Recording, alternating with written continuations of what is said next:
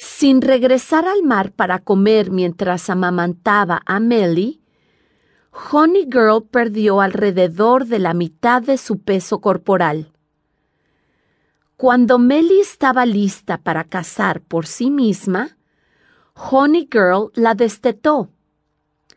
Era hora de que Melly aprendiera a cazar por sí misma.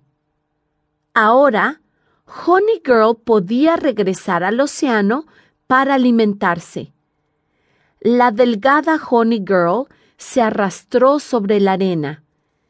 Se detuvo en la espuma.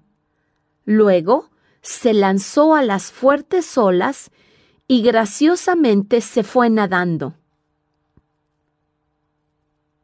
Al siguiente año, Honey Girl de nuevo dio a luz a otro cachorro.